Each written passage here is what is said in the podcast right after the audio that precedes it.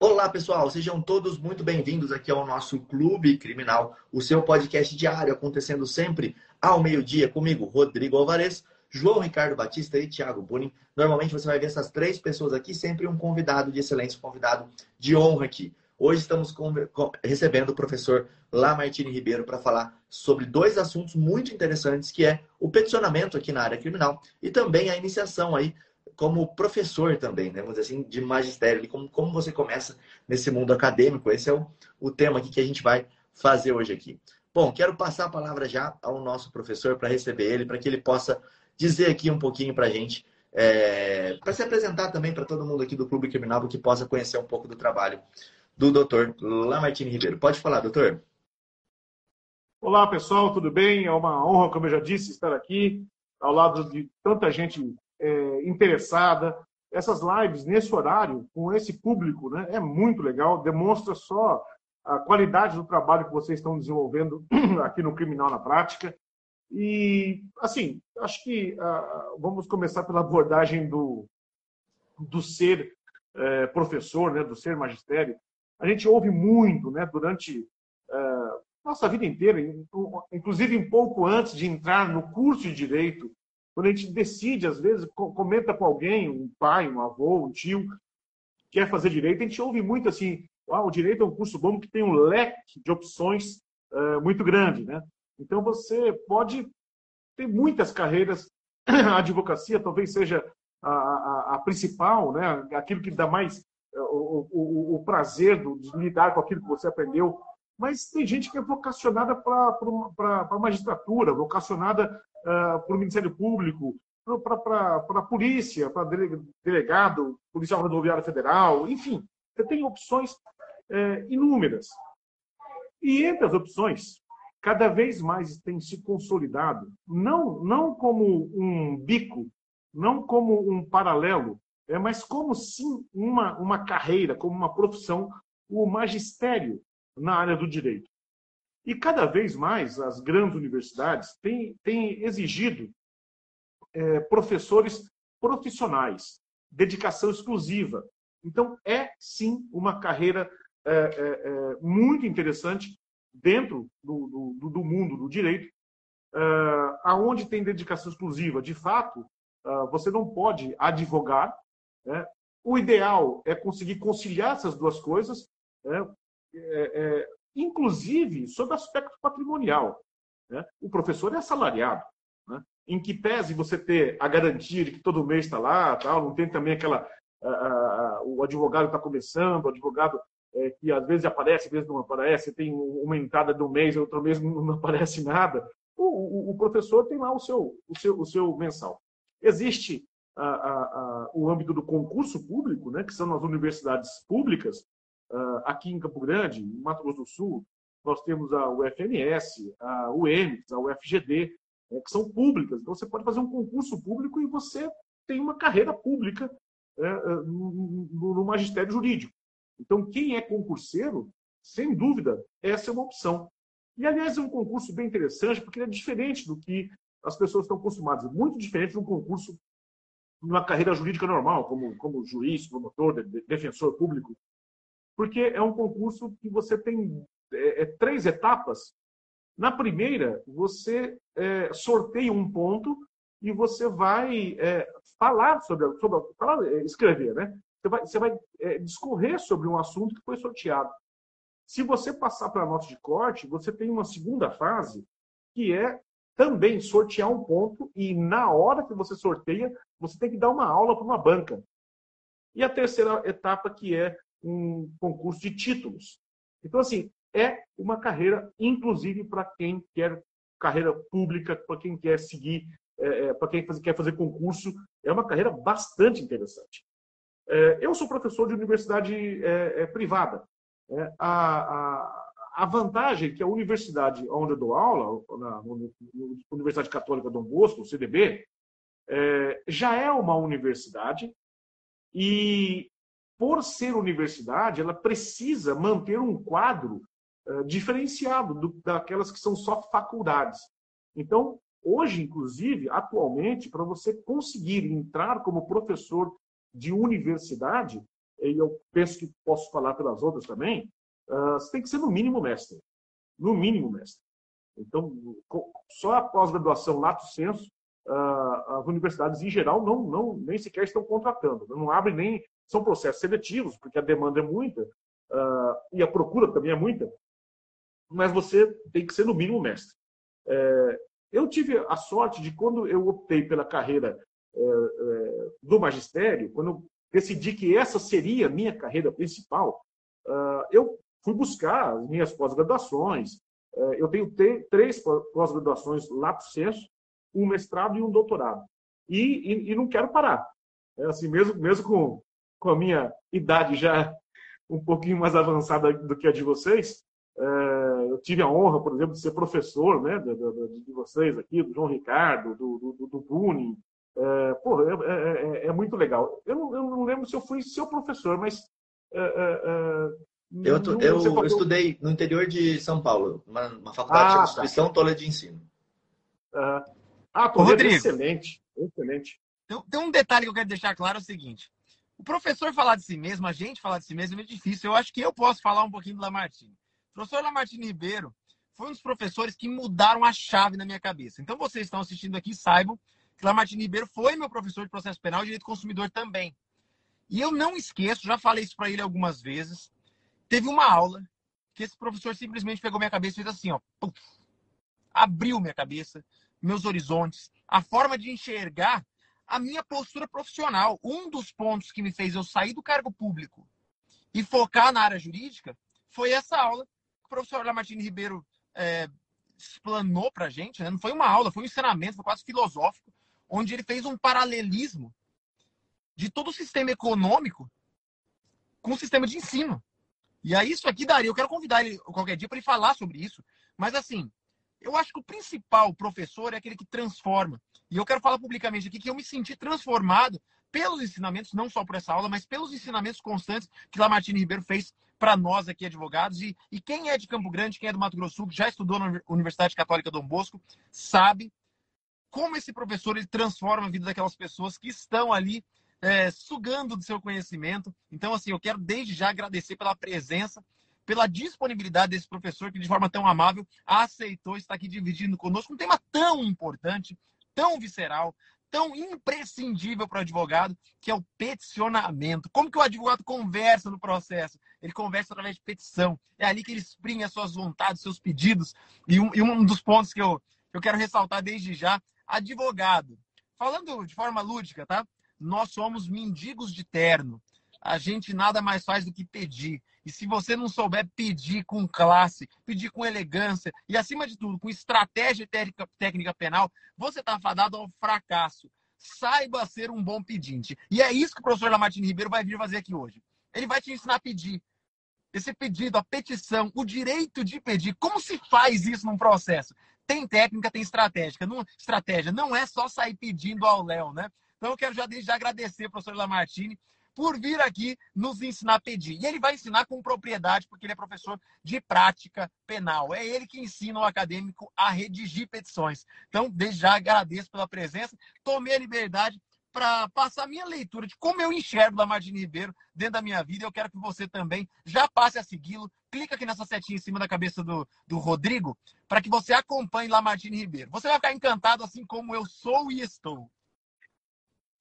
Ô, João, é, o que você falou é muito importante que quem, quem opte pela carreira do magistério, ainda que em paralelo à, à carreira da, da advocacia, tem que ter muita consciência de que efetivamente nós temos a, a, o poder, a capacidade de influenciar na vida das pessoas. Nós, eu, eu pego, a universidade como um todo, né? nós pegamos jovens lá de 16 para 17 anos. Então, são, são muito jovens e nós entregamos para o mercado com 21, 22 anos. Então, nós pegamos a pessoa numa formação também pessoal. Sabe? Os professores que têm essa consciência têm essa responsabilidade sabe? De, saber que você está, além da questão de passar uma matéria, de passar um conteúdo, nós estamos sim influenciando na cabeça desses seres, desses seres que nós desejamos que saiam de lá com conteúdo, ok, com a matéria, ok, mas também, Rodrigo, com ética. sabe, com atitude ética, com, com comportamento ético no mercado, sabe? E eu costumo falar para meus alunos, é, em busca da felicidade, em busca da felicidade. E muitas, muitas vezes não, posso dizer, a felicidade não está no retorno patrimonial. A felicidade você vai encontrar no exercício da sua vocação. Então, entenda, descubra qual é a sua vocação e vá atrás dela, independente do retorno patrimonial que você pode ou não ter. Quando você foca no retorno patrimonial, você pode não só estar plantando a sua não felicidade, digamos assim, como você pode estar eh, espalhando isso para entes queridos. Então, é, é, é, o, o, o rapaz que, em nome de um patrimônio, elegeu algo que não é a sua vocação, o que ele vai transmitir para sua esposa, para seus filhos? A menina que escolheu no, no mundo do direito algo que não é da sua vocação, o que ela vai estar transmitindo para o seu marido, para a sua família, para os seus filhos? Então, assim, cara, evidentemente, neste momento em que nós vivemos, o advogado talvez seja uma, tenha uma recompensa maior do que o, do que o, o, o magistério. A, carreira pública, como é o caso do Rodrigo, uh, na magistratura, talvez. Mas será que realmente. Eu, eu, costumo dizer o seguinte: vocês, é, é, é espero que. É, não sei se vocês têm filho, filhos, uh, o Rodrigo e o João, é, mas vocês se coloquem na condição de filhos e pensem o seguinte: o que, que eu mais queria do meu pai? Era herança? O que, que eu mais, o que, que eu mais esperava do meu pai? É herança? É, é, é patrimônio? É, é, é apoio financeiro? Não, cara. Só que provavelmente os nossos pais achavam isso e se esforçaram para nos dar algo patrimonialmente, quando o que nós queremos mesmo é amor, é um abraço, é um beijo, é um carinho, é estar com aquele cara do nosso lado, com a palavra de apoio. Não precisa do dinheiro dele. Sabe? E quando nós nos colocamos desse lado, quando nós somos pais, nós devemos lembrar que a gente às vezes se esforça em coisas que não, não nos fazem felizes para poder dar alguma coisa para o nosso filho. Quando o que ele quer somos nós como pessoa, como seres. É, e o exercício da vocação, é, por exemplo, o, o, o, o Rodrigo na da, da Defensoria Pública, você tem que achar uma delícia fazer isso. Sabe? É gostoso, me realizo. Ah, cara, quando eu dou aula, e, e, tem dia que vai até eh, de manhã e à noite, eu saio da faculdade é, 10 e meia, 10 e 40, eu saio cantando, sabe? Eu saio com uma energia, eu saio vibrando. Eu, tô, eu consegui dormir depois, cara, é muito difícil, porque Cara, é isso. Sabe, cada dia que eu dou aula, eu me convenço de que é isso. Cada júri que o João faz, você, a gente percebe no João a, a, a, a alegria, a felicidade. Sabe? Ele, ele, ele, ele, transmite isso. É, então, até para a gente poder virar o capítulo aqui, né? É, para a gente falar da, da petição finalmente, é, um recado que eu deixo é que vai na sua vocação, e você vai ver o que é, o que é ser feliz. E acaba tendo como consequência o, o retorno patrimonial, sabe? Mas, cara, não troque, não troque. Ô, professor, eu acho ainda, eu vejo hoje a advocacia com um papel muito de professor, sabe? Então, o que você me falou na minha cabeça sempre apareceu, deixou muito claro isso. Hoje eu, eu vejo assim que a, o jeito mais fácil da gente conseguir ter sucesso, tanto na advocacia quanto em qualquer outra área, é sendo professor, porque uma hora eu vou ter que explicar para o meu cliente eu vou ter que explicar para o meu público final, eu vou ter que aparecer nas mídias sociais. Hoje, a advocacia, que não seja entrar em um escritório grande, trabalhar para alguém, eu vou ter que mostrar o meu trabalho. E para fazer isso, eu tenho que ensinar, de uma forma ou de outra. Então, eu, pelo menos, Rodrigo, quando fui começar a advogar, eu não sabia cobrar. Eu sempre falei isso aqui. Foi por isso que eu fiz concurso, única e exclusivamente por isso. Porque quando chegava na hora de cobrar do, do meu cliente final, eu não sabia como fazer. E eu não via uma outra forma não entrar no escritório. E naquela época, o escritório acho que não sei se hoje continua, mas pagava mil, mil e duzentos reais por mês. E eu falei, pô, eu não quero trabalhar por mil, mil e duzentos reais por mês, eu acho que eu posso mais. Foi por isso que eu estudei para concurso. Só que hoje, minha cabeça mudou.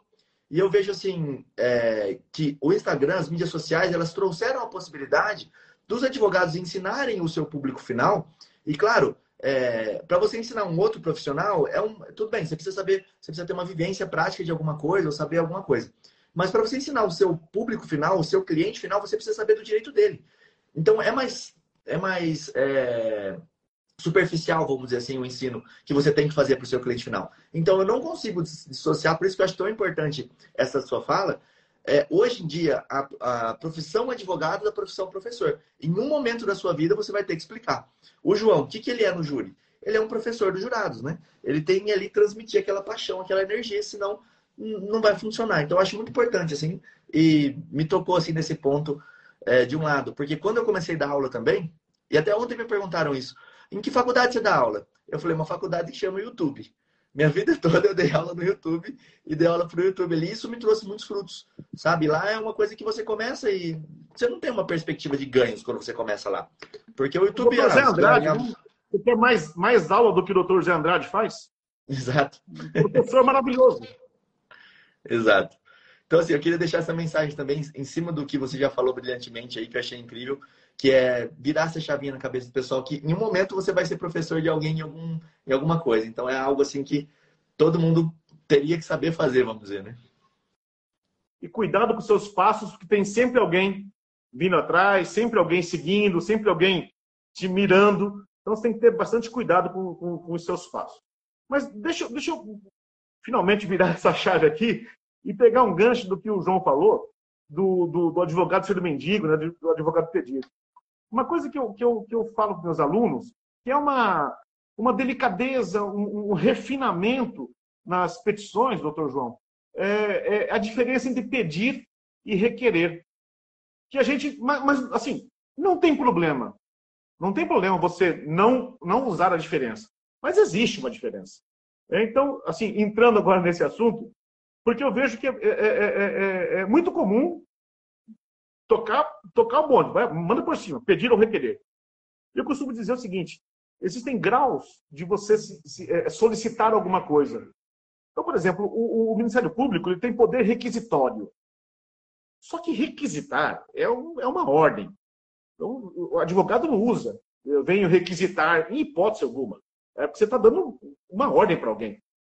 É, um grau abaixo é o requerer. Que quando você requer, é seu direito. Não pode ser negado. Só que o juiz, ele é o presidente do processo. Então, os atos que vão acontecer no processo, eles dependem do, do impulso do, do juiz. Então, são atos que o juiz vai realizar. Mas alguns desses atos são direitos nossos. Um exemplo clássico, assim, a, a, a testemunha no procedimento ordinário, as oito testemunhas do procedimento ordinário, que é meu direito.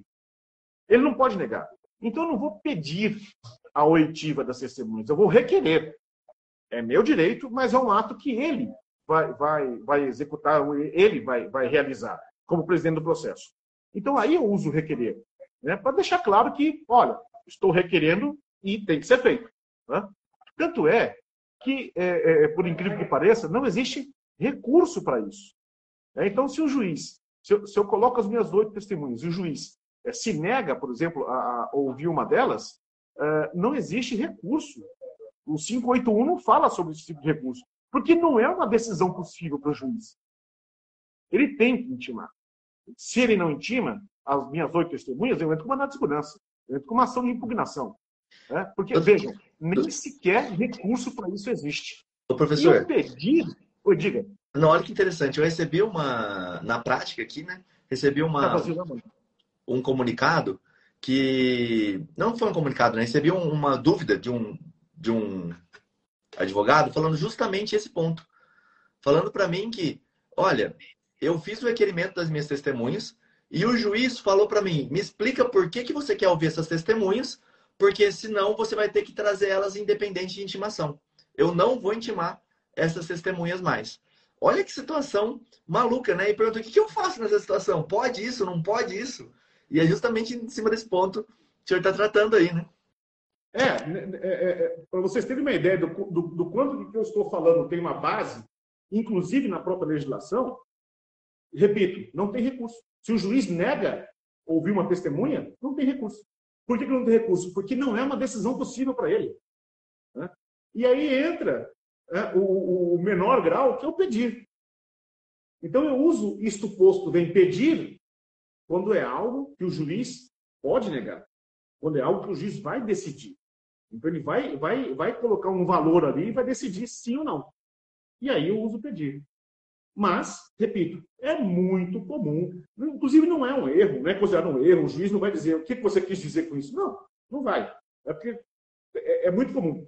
Mas é um, é um refinamento, sabe? É uma, uma finesse, é um, uma delicadeza. Você olha, esse cara sabe a diferença de requerer, pedir. Tá? Será que foi aluno da Martina? É possível. Professor, tem um ponto que eu quero dividir com o pessoal aqui de estratégia que eu faço nas minhas petições, e aí você já sabe com quem que eu aprendi isso, tá? Com a Martini Ribeiro. É, o pedido, ele pode ser sucedido de uma medida coercitiva implícita, tá? Então, como que eu faço nas minhas petições? Eu peço o que eu quero, sob pena de nulidade absoluta, conforme jurisprudência relacionada abaixo. É, sob pena de cometimento de crime de abuso de autoridade, segundo o artigo tal da Lei 13.869. Então, eu sempre peço, mostro o porquê que eu estou pedindo e coloco uma pena coercitiva é, implícita, né? Uma pseudo, digamos assim, uma, uma coerção. Eu mostrando para o juiz, porque nem sempre é o juiz que está lendo. Então, às vezes, você mostra lá para o cartorário, para alguém, processor, fala assim: olha, se não observar esse meu pedido, uma violação de prerrogativa vai estar acontecendo, uma nulidade vai acontecer, um prejuízo para o processo vai acontecer. Então, eu sempre faço um pedido se, se não frustrar a estratégia defensiva, eu coloco o porquê do pedido e implicitamente eu coloco um prejuízo ao processo ou cometimento de algum tipo de, de irregularidade, de, de abuso de autoridade, o, o surgimento de uma nulidade a partir do não provimento daquele requerimento. É, o que você está falando, João, é, é, uma, é uma estratégia que é, eu costumo. É, nós, advogados, já mais é, é, cascudo, ah, em geral, nós fazemos como, como já aprendemos há muito tempo. Então, a gente começa lá com o endereçamento, qualificação tal. Mas, é, podemos mudar isso, mas fundamentalmente, para e deve ter muito aluno aqui, né? Para a segunda fase da OAB. Então, o que, que eu digo para eles? O nome da, da peça é petição. A coisa mais importante é o pedido. Então, se nós começarmos a fazer a petição, como nós estamos tradicionalmente acostumados, a gente começa lá, prova da OAB, você tem tempo, começa lá, excelentíssimo senhor, qualificação, aí você começa a narrar fatos, direito, e aí vai chegar no pedido, você vai dizer, e agora? Vou pedir o quê? Cara, isso faltam 15 minutos. Meu Deus do céu, e agora? O que, que eu peço? O que, que eu peço? Cara, isso significa que você começou a caminhar sem saber onde chegar.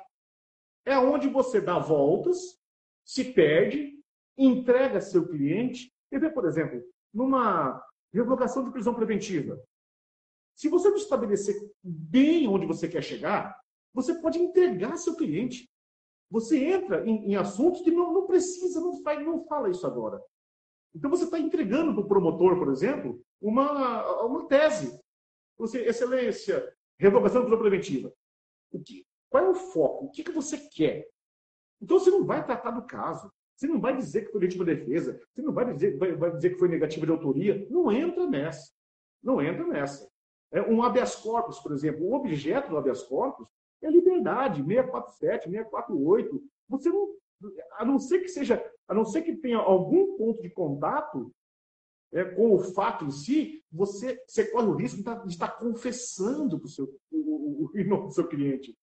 Não, não, eu, eu, já em primeira mão aqui, já quero deixar claro que é, nega, que é legítima defesa. Ah, é? Então, então, então o, o fato aconteceu. Né? E você tem repercussões cíveis, por exemplo, disso. Né? Então, vai, vai fazer uma petição que seja na prova da OAB, e essa é uma dica preciosa, para Olha enunciado. Faz primeiro o pedido. Estabelece qual é o seu pedido principal. Estabeleceu? Agora eu vou no fato do direito. Porque eu sei onde eu quero chegar. Então eu vou fazer o caminho correto. Vou fazer as relações corretas entre fato e direito para chegar no meu pedido. E eu não corro o risco de dar bom dia a cavalo, não corro o risco de, de, de, de dar voltas. E mais, é, endereçamento, qualificação, é fácil, doutor. Mas o pedido, então se concentra naquilo que é a parte principal. Né? E você vai fazer uma petição que é a petição do momento, que é a nova petição, uma petição enxuta, uma petição, uma petição objetiva, direta, clara.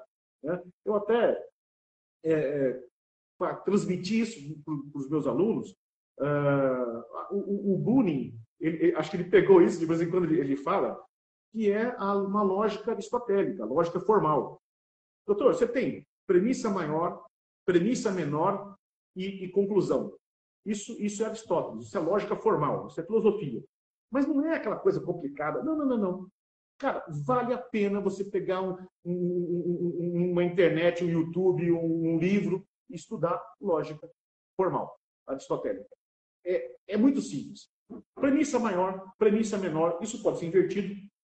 Conclusão, que é o chamado silogismo ou juízo. Olha, olha a palavra que Aristóteles usava. O juízo, que é, que é o fechamento. Evidentemente, você tem uma verdade subjetiva, mas a verdade do seu cliente. O, o, o fim do processo penal é a verdade objetiva, mas você tem a sua verdade. Então, a premissa menor é sempre o fato. Então, assim, eu quero convencer alguém de algo que talvez não seja uma verdade absoluta, mas eu preciso convencer a pessoa daquilo lá. Então, por exemplo, é, aonde eu quero chegar? Então, primeiro eu, eu escrevo minha conclusão. Na lógica aristotélica, a conclusão é uma decorrência. Mas eu quero chegar nessa conclusão. Então, eu vou estabelecer a premissa maior e a premissa menor, aonde eu quero chegar. Então, por exemplo, é, Lamartine é bonito. Lamartine é bonito. Caraca, sério mesmo? Você vai ter que provar isso? Meu Deus do céu. Então, premissa menor. Fato. Lamartine é professor. Esse é um fato. Lamartine é professor. Premissa menor. Premissa maior vai ser o fundamento jurídico, a regra, que vale para todos. Todo é um termo, você que é um termo genérico. Todo professor é bonito.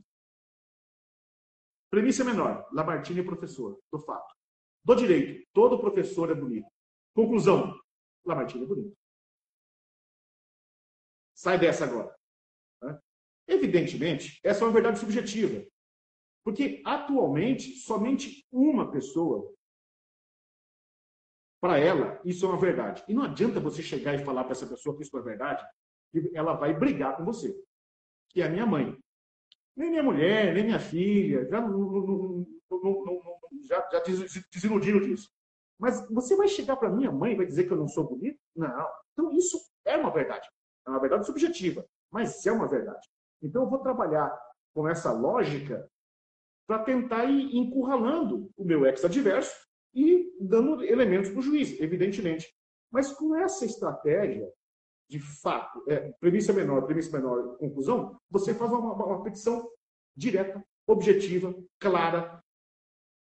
Já não se, já, já, já não se, ó, juntando a, o, o, professor com, com o advogado, hoje em dia se eu tenho uma tese, se eu tenho uma ideia maravilhosa, se eu tenho uma sacada genial, eu escrevo um artigo, publico numa revista científica, né? e essa é uma diferença importante, muita gente confunde isso. Em tempos de pandemia, né? É, é, é eu já levei carteirada de médico, discutindo negócio de Covid e tal. Disse, não, você está falando, mas eu sou médico. Eu disse, você é médico, mas você não é cientista da medicina. Então não é porque você é médico que você é cientista. E aí eu disse, eu sou cientista do direito. Eu advogo hoje nada. Aliás, é, é, é, é necessário que se diga em nome da honestidade. Né? A minha OAB, eu pedi suspensão, é, é, pedi o cancelamento da minha OAB. Eu não tenho OAB hoje. Então, hoje eu não sou advogado, eu sou professor. E produzo ciência do direito. Produzo ciência do direito. Então, eu não sou advogado, mas sou cientista jurídico. Cientista do mundo jurídico. Então, não é porque você é médico que você é cientista da medicina. Então, o que eu estou falando aqui é ciência. É filosofia. Porra, mas você pega a filosofia e aplica nessas coisas do dia a dia, cara. Então, assim, é, se você é advogado e, e, tem uma grande ideia e quer, quer falar isso, você não vai mais fazer uma petição de 25 laudas. Você vai fazer um artigo de 25 laudas e vai publicar numa revista científica, numa ESA, numa OAB, Lá está a sua tese, lá está a sua grande sacada. Você não vai fazer isso. Você não vai fazer uma petição de 25, 30 laudas desenvolvendo uma grande tese para o juiz. Né? De saco do desembargador. Talvez no STJ, no STF. Mas a coisa tem que ser muito mais objetiva. Assim, o judiciário está recebendo, nós temos, temos que entender que o judiciário está lotado, que faltam juízes, que não é necessariamente culpa de um juiz. É, é tem aquela famosa petição, né? Em que o cara escreveu excelentíssimo ESSE, E-S-S-E-L-E. Lembra disso? Excelentíssimo. É o juiz falou assim, cara, o advogado não sabe nem escrever. Eu falei, não, doutor, você não entendeu. Excelentíssimo juiz. Né? Eu, Pô, você está me ofendendo. Então, assim, não vou dizer que sejam todos, mas uh, uh, não, não, tem mais essa, sabe? O juiz também está preocupado, o juiz também quer dar resultado. Mas é, é muito grande a quantidade. Vamos nós desenvolver teses na boa. Se eu fosse juiz, pego uma petição de 20 laudas, talvez eu não leia também, vou direto no pedido. Aliás, essa é outra coisa, né? Faça um bom pedido, faça um pedido bem feito. E, e, e quando eu disse de fazer o pedido primeiro, doutor João, porque depois de desenvolver a petição, você vai sacar os, os, pedidos secundários. Aqui tem um pedido secundário. Então, faz, a, faz o pedido por itens do pedido. Ah, o seu pedido principal, que você já fez lá no começo. Aí, você vai vendo, como você disse aqui hoje já, que existem pedidos secundários, que, que vai complementar. Isso, isso vai surgindo durante o desenvolvimento. É, mas você foca lá no pedido ou no requerimento. Show de bola. E isso é uma coisa que eu sempre falei é, com relação também a parágrafo. Eu aprendi assim no estágio, quando eu comecei a escrever, a gente, nós queremos desenvolver todas as ideias em um parágrafo só. Então fica um parágrafo imenso em que você não consegue chegar na conclusão dele de uma maneira lógica. Porque você quer colocar tanta coisa que está na sua cabeça, mas para quem está lendo não faz o menor sentido.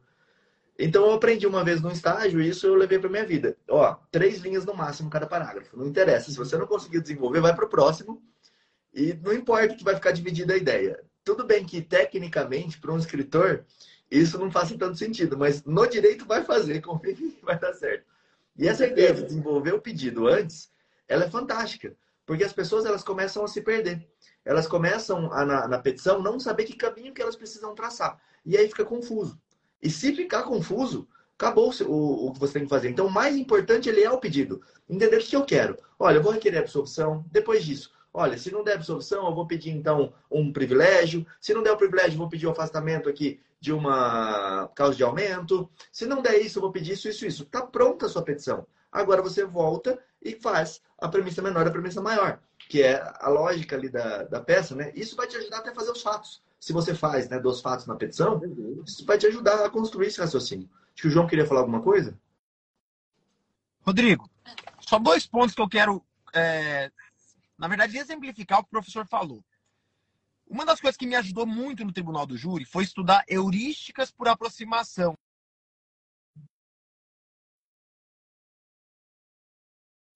Acho que o, deu uma pequena travadinha ali. A gente tem sempre o Thiago que ele finge que trava. E hoje. Ligação, ligação de cliente aqui, desculpem. Vai lá, João. Ligação. Vamos lá. Pessoal, só anotem isso, esse nome, heurísticas por aproximação tem muito a ver com esse silogismo. Premissa maior, premissa menor, tá? Isso aqui serve para argumentação no júri, para argumentação em petição, heurísticas por aproximação. Estudem isso, não, vamos, não é o tema, mas tem muito, muita correlação. Outra coisa que o professor falou, ir direto ao ponto. Quantas e quantas vezes eu peguei petições ou habeas corpus de assistente de acusação para descredibilizar a própria acusação, sabe? Então, uh, o advogado às vezes fala demais, fala errado, fala de forma imprópria, acaba distraindo o julgador na hora do pedido. Então, é, cuidado com isso, advogado. Da mesma maneira que eu utilizo algumas falas inconvenientes em petições, o Ministério Público vai utilizar também, quando a gente fala de júri, o que você escreve na petição. O que você escreve na petição pode ficar disponível ao Ministério Público para utilizar contra você. Então, muito cuidado com isso. Do, do, dois pitaquinhos aqui pontuais para que você incremente nas suas petições também. É, a questão do, do parágrafo é, é, bem interessante porque acontece comigo assim: eu dou aula de prática penal no quinto semestre. No nono, eu sou orientador de TCC. Então, lá no quinto semestre, eu digo o seguinte: olha, eu vou ensinar um negócio para vocês aqui que eu vou me arrepender depois. Né? Mas é assim que funciona. Que é justamente a questão do parágrafo. Então, assim, cientificamente, no TCC, no artigo que vocês forem publicar numa revista, o parágrafo ele deve conter uma ideia.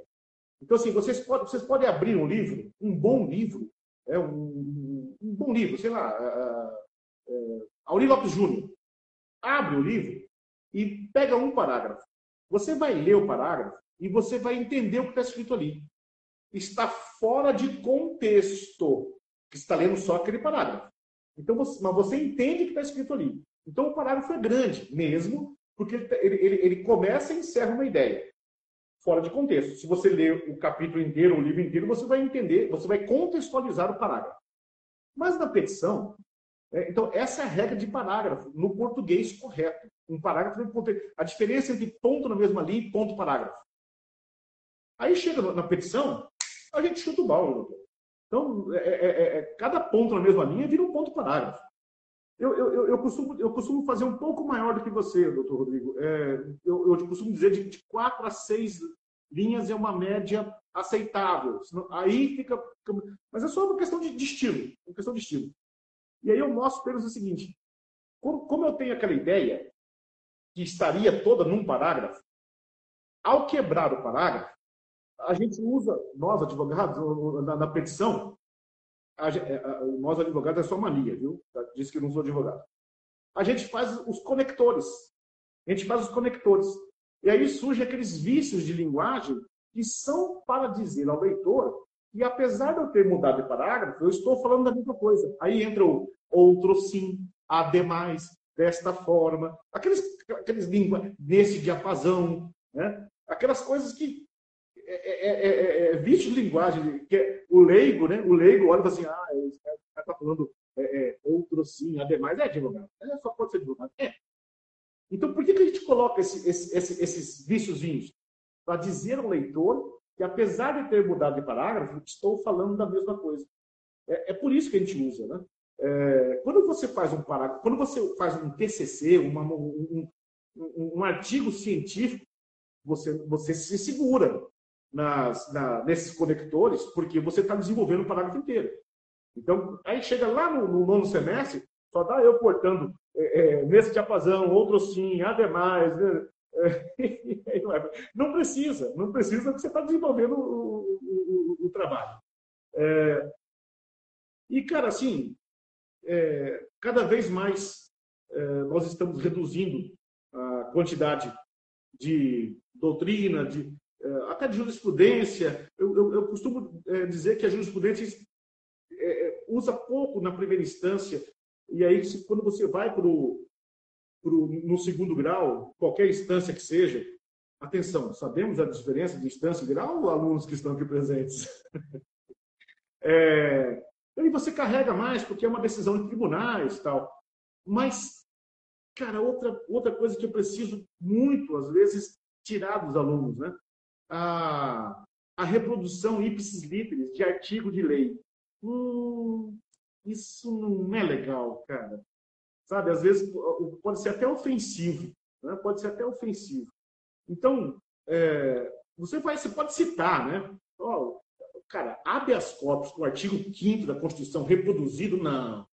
Não me faça isso. Ô, professor, eu costumo dizer o seguinte: eu acabo não lendo nada que a pessoa recua. A pessoa recuou, eu já acabo pulando para o próximo. Porque normalmente é uma jurisprudência que não está colocada legal, ou então um artigo de lei que eu não preciso saber naquele momento, ou então uma é. citação de algum livro que está tentando me convencer de uma tese que não é por ali que eu quero ir. Mas eu estou errado, eu sei que eu estou errado. Mas para facilitar a minha leitura, eu acabo pulando. Além de que, né, como defensor, você tem uma, carga também muito grande. Né? Mas a citação recuada é, é, é artigo de lei, norma, é, depoimento, doutrina e jurisprudência. É, é, onde eu recomendo fazer a, a recuada, porque você está trazendo um texto que não é seu para dentro do, do, do, seu texto. Né? Então, assim, um ou outro pitaco que vai enriquecer, sua, ah, ok, é, mas exagerar nisso, você perde a sua fala. Ô, Martins, em, em, eu quero falar em petições em primeiro grau, Deu uma cortadinha aqui, peraí. Em, em petições de primeiro grau, o tipo de, de jurisprudência que eu tenho colecionado ou é jurisprudência julgados do próprio juiz, então aí às vezes a gente consegue um julgado daquele próprio juiz mostrando para ele que em decisões anteriores ele julgou de uma maneira, inclusive ao final da petição, eu, eu sempre costumo colocar o distinguish, artigo 315, parágrafo 2 porque aí você pede para o juiz, fala, peraí, numa decisão anterior, o senhor, num caso análogo, o senhor decidiu dessa maneira. Eu gostaria que o senhor mostrasse a distinção entre os dois casos ou apresentasse a superação desse precedente anteriormente apresentado. E, para além disso, o tipo de jurisprudência que eu coloco é quando ela tem pertinência direta com o pedido. Por exemplo, artigo 226, reconhecimento. A gente tem um posicionamento jurisprudencial do STJ recente que preceitua, baliza a forma de acepção desse reconhecimento em sede policial em juízo falando que, poxa, esse reconhecimento de sede policial tem que seguir os mesmos moldes previstos no CPP. Né? E aí eu, aí eu pego, se é um entendimento atual, um entendimento que está fazendo uma jurisprudência de uma maneira pacífica e constante, aí eu trago ele para o primeiro grau para dar lastro na minha tese principal. Agora, aquele monte de jurisprudência colacionado, só fazendo volume, eu acho realmente uma perda de tempo, assim, ó, incalculável. Acho que o Luciano não. também queria fazer uma colocação, não sei. Não, eu queria só, só pontuar aqui como testemunha, compromissado com a verdade, que o Lamartine é meu professor também, e tudo que ele está falando aqui, ele me ensinou na aula, então é, só a gratidão. Teve uma pessoa que falou aqui, a doutora Andressa, que hoje o, criminal, o clube criminal estava muito profundo. Assim, toda a aula do Lamartine é muito profunda. O cara extrapola assim, os limites do conteúdo, sempre ensina alguma coisa diferente. Então, só agradecer meu professor. Professor, só para deixar uma deixa também aqui, final, para o senhor comentar um pouquinho. É, eu trabalhei no gabinete e eu lia muitas peças, né? Então, eu via que a maior dificuldade mesmo do pessoal é, o básico, sabe? O simples, assim. Redação, detalhe. E o senhor sempre foi um cara que prezou muito por isso, o perfeccionismo, assim, sabe? Eu lembro que nas minhas peças o senhor corrigia, Luciano, não é ponto aspas, é aspas, ponto final. O senhor corrigia cada detalhe. Então, o que, que o senhor tem de técnica, assim, para revisão final, antes do, do advogado protocolar, sabe? Para não passar esses erros? Ô, Luciano, obrigado pelas suas generosas palavras. Vocês são muito generosos comigo não, é, é, não sou merecedor de, de, tantas palavras boas assim, mas agradeço profundamente. Cara, o que eu costumo dizer é o seguinte: é, imagina um engenheiro com a sua calculadora. Imagina o, um marceneiro com o seu serrote, com a sua serra. Imagina um médico com o seu estetoscópio. Somos nós com a nossa petição. Petição é instrumento de trabalho do advogado. A gente não deixa por aí, a gente não joga, a gente Sabe, eles têm carinho, sem brincadeira. Eu juro para vocês, talvez vocês sejam testemunhas. Tem, tem, tem, tem aula que eu faço assim, você pega a sua petição e, e, e, e, abraça, e faz carinho, e beija. A petição é um negócio que merece muito carinho. Existem muitos juízes, o doutor João até que, que, que faz júris pelo Brasil inteiro, eles não, eles não conhecem a sua cara. Ainda que seja essa linda carinha do doutor João, é, eles não conhecem a nossa cara fisicamente. Então não adianta você usar o belo terno, a, a, a gravata italiana. Isso absolutamente não adianta. O que é, para efeito de como você é visto? Você é visto pela sua petição. Então você entregar uma petição esteticamente, agora estou falando esteticamente bonita, isso, isso abre o leitor. Não, peraí. Né? Agora, se você pega uma petição que o cara escreve ministerio público, que ele escreve é, é, é, é, denúncia, confunde denúncia com denuncia. Atenção, vítima é uma pessoa, vítima é outra pessoa. Ah, mas é só um acento. Não, doutor. É, é, é você, menina linda, que quando vai sair, vai, vai, vai para balada, puxa aqui um lápis, aqui eu falo isso porque eu tenho uma filha já está já tá nessa fase, puxa o lápis aqui, fica bonito aqui. Aí você vai aqui, você faz outra coisa. Não, não, você vai ter esse capricho, essa delicadeza, porque você quer parecer bem para que a pessoa receba o seu conteúdo. Né? Então você faz uma petição bonita esteticamente e a pessoa vai se abrir para o conteúdo que está lá.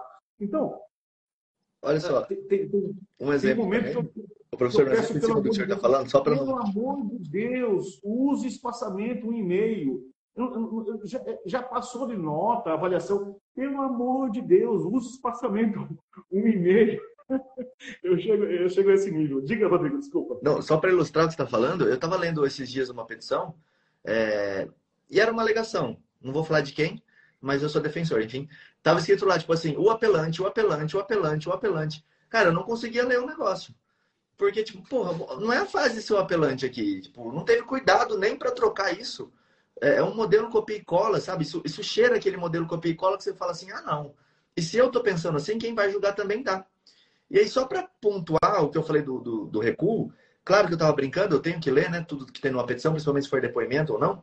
E, e principalmente isso, leia a jurisprudência que o seu adversário colocou e confira o que ela fala. Porque por N vezes, isso o Thiago já falou aqui, eu já peguei em petição minha, às vezes o que a emenda quer dizer não é o que diz no corpo. E às vezes a emenda que foi colocada lá, o corpo, ele vai falar outra coisa, o, o, corpo da decisão, ele vai falar completamente outra coisa. Imagina você colocar isso na sua petição, na sua alegação final, no seu recurso, falando assim: olha, legal a jurisprudência que o juiz citou, só que lá no corpo dela fala justamente o oposto e garante o direito ao meu cliente. Cara, o desembargador, na hora que pegar isso, o assessor dele, quem é que seja que vai ler, vai falar assim: nossa, o cara aqui foi profundo, ele realmente viu. Então é isso que que o Lamartine está falando. O cuidado né, com a petição, o cuidado de você mostrar que você se importou com cada coisa que está ali dentro. É, uma outra mania também, que é ruim para quem está lendo, para o juiz, para o ex-adverso, para o parecer do MP, é você é, escrever a palavra inciso, a linha. Não, doutor, isso é, uma pactação, é, é um pacto técnico. Nós temos um pacto técnico. Nós sabemos que artigo, artigo e romano é inciso e letras é, é a linha. Isso é um, é um pacto técnico. Você não, você não, coloca inciso IV. Ô, doutor, você acha que eu não sei o que é inciso? Né? Você não escreve a linha A, põe entre aspas, a linha B. Mas você não escreve a linha.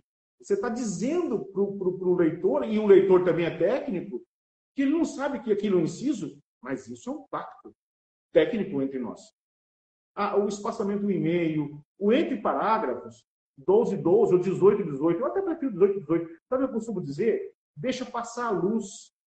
Quando você faz uma petição muito condensada, muito apertada, a, a, o papel fica escuro.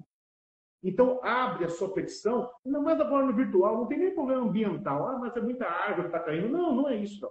Então, deixa passar a luz para você ser mais claro. Entendeu? Professor, deixa eu te fazer uma pergunta. E aquelas, e aquelas petições que é uma gritaria?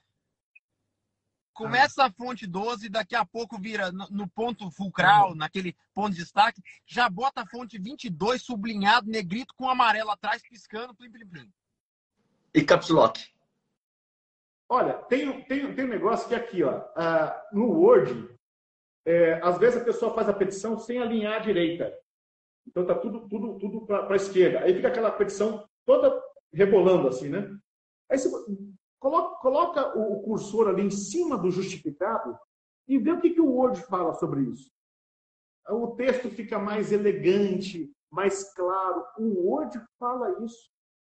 Sabe? Então, cara, é, é, é, não exagere nos gritos.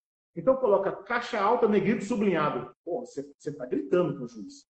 É, é que nem a, a nova a ética. Ainda, né? Já pegou as que aumenta a fonte. A ética, a, é, aumenta, muda a fonte. Né? A ética do, do, do, WhatsApp, né? Esses dias eu mandei uma mensagem para uma menina, uma aluna, respondendo ela, e, e, eu esqueci de tirar do caps lock, do, do da fonte da, da caixa alta. Eu mandei todo em caixa alta. A menina respondeu assim, professor, por que você está gritando comigo? Não, muito bom. E outro detalhe que a gente tem hoje em dia que as pessoas não perceberam era que o recuo na margem esquerda aqui do teu papel, ele servia por causa do furador do processo. Se você Perfeito. não tivesse esse recuo para cá, a tua petição ficava elegível, porque na hora de furar ela para entrar no cadernamento ali do processo, ela ia furar. Só que hoje em dia é o inverso, porque a assinatura digital do documento, ela vem do outro lado da petição. Então as pessoas elas continuam deixando um recuo para cá e elas não recuam para cá. E aí acontece o que? Quando vai assinar, assina em cima do texto. Cara, isso não dá para ler. Não precisa mais do recuo. Se você tá, não está trabalhando um processo físico, não precisa mais recuar tanto do lado de cá. Recua agora do lado de cá. Inverte o que você fazia, porque aí a assinatura ela vai ficar bonitinho ali. Então, às vezes é um cuidado que acaba com a sua leitura da petição.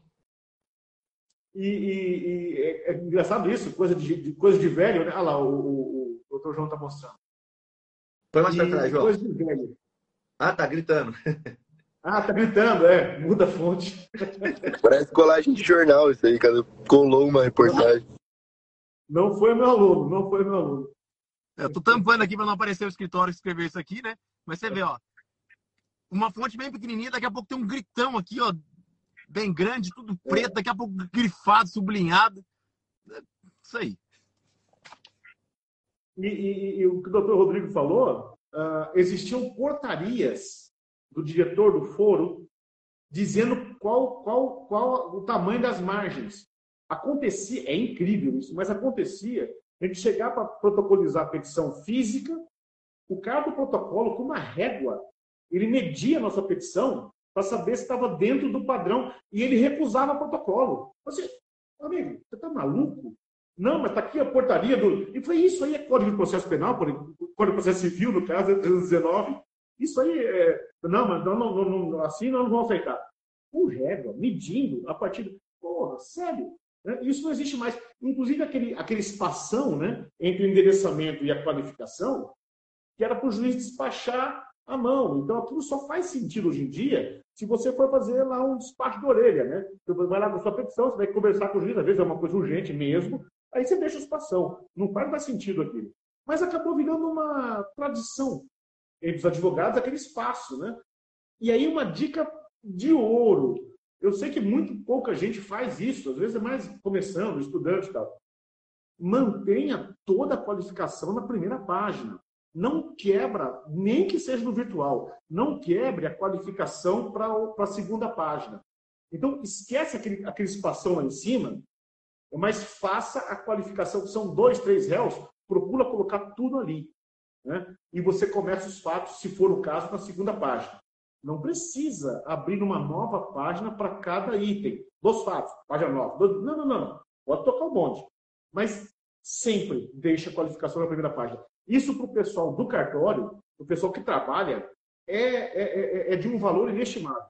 E se você não faz isso, você começa a não ser olhado com tanto carinho assim por pessoas que vão é, é, é, é te atender rotineiramente.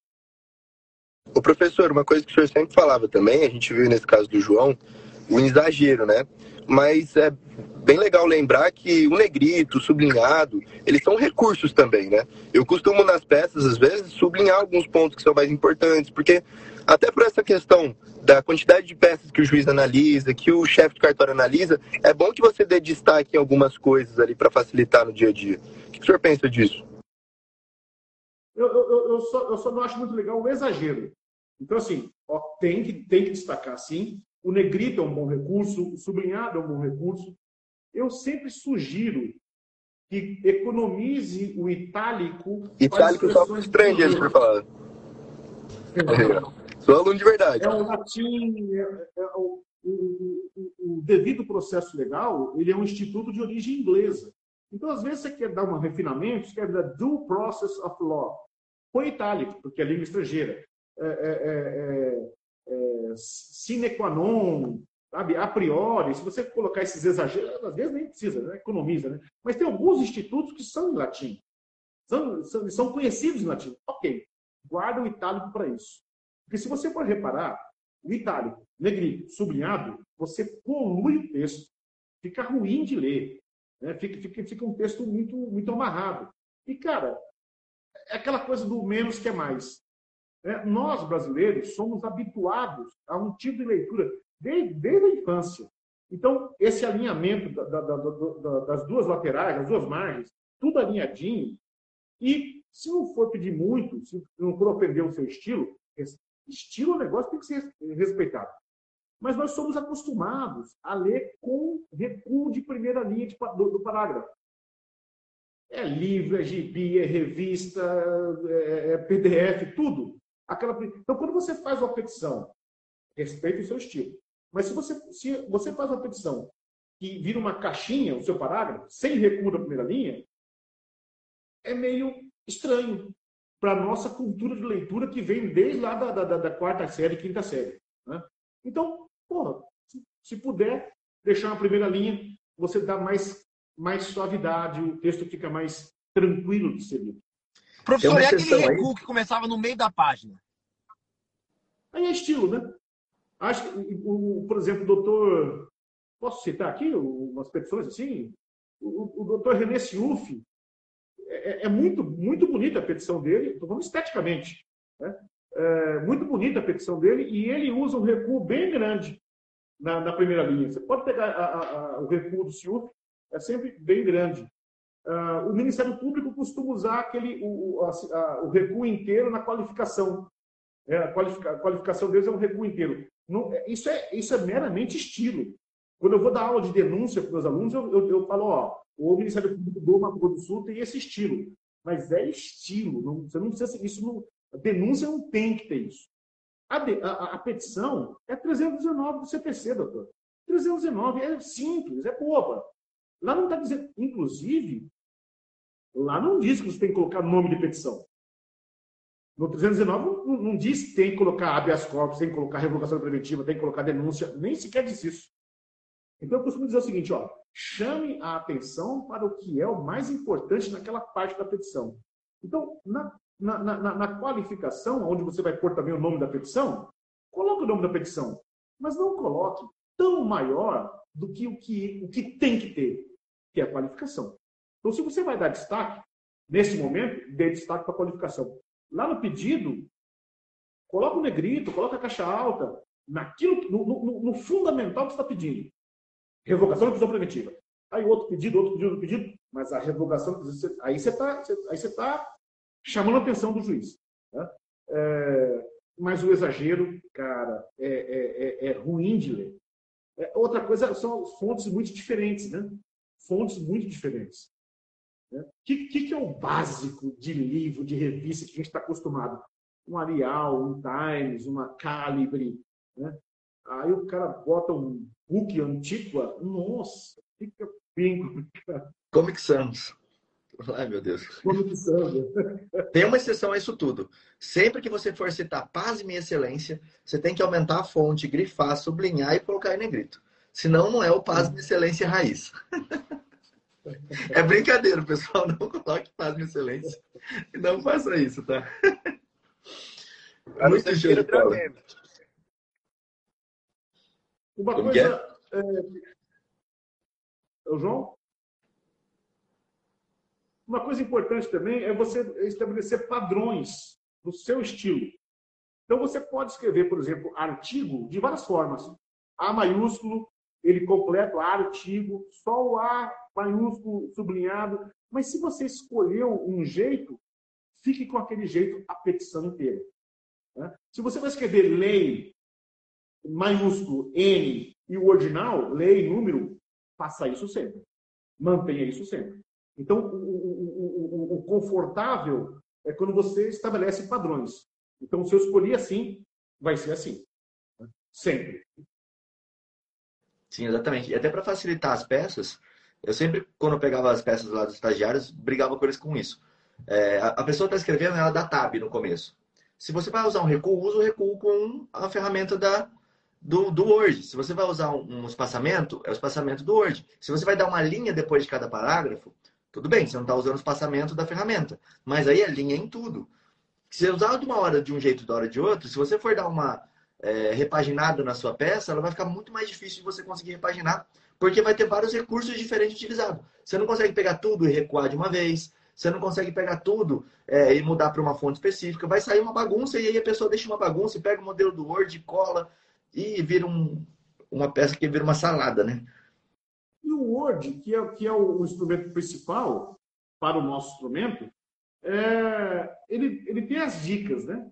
Então, assim, se tem algum azulzinho, algum vermelhinho no seu, na sua petição, não deixa passar. Escreva a sua petição e olha de novo. Olha mais uma vez. Vai em todos os azulzinhos, porque às vezes é um, uma colocação do pronome oblíquo que no meio da frase é antes do, do, do, do, verbo e no começo do parágrafo é depois, aparece um, um, um, azulzinho lá. Pô, vai lá, é uma delicadeza. E se o juiz, se o desembargador, se, se o ministro é, conhece, domina, fala assim, olha, que isso, hein? Que capricho. abre. Agora, você pode fazer um belíssimo conteúdo, um conteúdo maravilhoso, e você escreve é, é, é, no Ministério Público, você escreve é, denuncia, denúncia, você escreve vitima, cara, assim, nossa, o que, que essa pessoa tem a me dizer? O que, que essa pessoa tem a me dizer? Né? então, gera essa, esse, esse bloqueio. Né? A mesma coisa com relação a, a, a, a formatos que nós não estamos, estamos acostumados. Você acaba criando um, um, um bloqueio no leitor que você quer convencer de, de alguma coisa. Uh, esses, esse, esse, esse formato, uh, como eu disse, ele abre, ele abre a leitura para quem você quer transmitir alguma coisa. Com certeza. Pessoal, a gente vai chegando aqui, passamos já, na verdade, estouramos nosso tempo com o professor Lamartine aqui, foi muito legal, passou muito rápido aqui, eu nem vi passando. Quero só dar um recado antes de tudo, que é hoje à noite nós temos aula do Criminal na Prática, vai acontecer pelo YouTube e nós vamos ter gravata borboleta. Só vou falar isso. Tá? Nós vamos ter gravata borboleta hoje à noite, lá no Criminal na Prática. João que se vire para achar dele, não sei, ele até travou ali, para não ter que falar da gravata borboleta. Mas quero agradecer a presença aqui do professor Lamartine, do Luciano, do João, todo mundo que estava aqui. Se você ainda não segue o professor Lamartine, eu vou deixar aqui em cima, tem um botãozinho para você seguir. Eu vou ler o Instagram dele aqui agora, para quem está ouvindo a gente. É Lamartine Ribeiro, tá? Lamartine Ribeiro é o Instagram dele, você pode encontrar ele ali. Segue lá, pergunta para ele das petições lá, é, que ele vai responder para você. Estou brincando, não sei se vai responder ou não, mas sigam ele lá, que tenho certeza que vai ser de muito proveito e vocês vão gostar bastante. Professor, obrigado, viu, pela sua presença. Vou deixar você aí com as palavras finais aí. Pode mandar, sim, professor é 24 horas, cara. Você acha que acaba a aula, né? O direito é sempre uma consultinha, ex-aluno mandando. É, é, é, a gente se sente honrado, né? Quer dizer, é, é, você percebe que você é uma referência para a pessoa. Então, é uma, é uma honra, mas a, a, as consultinhas, as perguntinhas, elas, elas te seguem depois da faculdade. A gente é professor full time.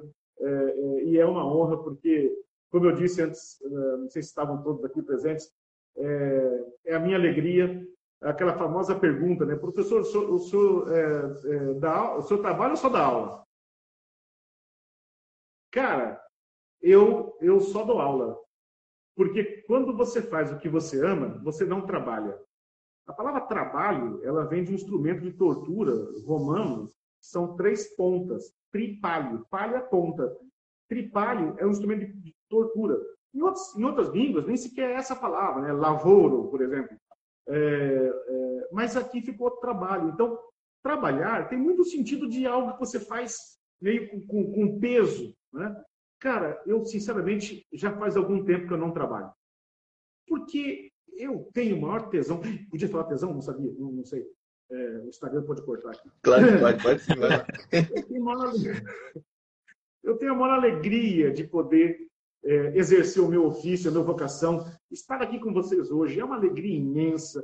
Cada vez que nós somos homenageados com patronato, para, com, com com mão de turma, Cara, você ser homenageado por aquilo que você faz com amor, sabe? Você, você já, já tá amando aquilo, você já tá super. E ainda te homenageiam? Putz, cara, é uma, é uma alegria imensa. Então, assim, no alto dos meus 51 anos, eu, é, entre aspas, saí do armário e resolvi ser só professor, porque eu quero ser só feliz. Só isso. Né? E vocês me convidarem para estar aqui, estar aqui hoje, é realmente parte dessa alegria que é ser professor. Muito obrigado por essa especial honraria é, do convite e espero que tenha atendido as expectativas de vocês. E deixo um abraço aqui para o Bunin, foi meu aluno também. Pessoal, quero agradecer a presença de todos vocês que diariamente nos acompanham aqui no nosso podcast. A gravação é diária nos perfis do, do Instagram Criminal na Prática, João Ricardo Batista e Thiago Buni. Quero agradecer publicamente, agradecer e homenagear esse meu professor, eterno professor, você sempre um aprendiz dele, professor Lamartine Ribeiro. Todo contato que eu tenho contigo, ele é transformador. Eu acho que nada mais significante para o professor é transformar aqueles que estão à mercê dos seus ensinamentos, né? E eu, eu com todo carinho, sabe, com toda a, a admiração, eu digo que Lamartine Ribeiro é um dos professores que transformaram a minha vida pessoal e profissional mudou minha forma de pensar e mudou os rumos profissionais que eu escolhi para mim mesmo. Então, eu quero aqui deixar publicamente minha admiração e agradecimento a esse grande professor, um amigo, que eu, que eu nutro extremo carinho. Muito obrigado, professor, por tirar um pouquinho do seu tempo, da sua agenda corrida, para estar tá aqui dividindo a sua sabedoria conosco. Desculpa esticar um pouquinho, Rodrigo, mas só para dizer uma coisa.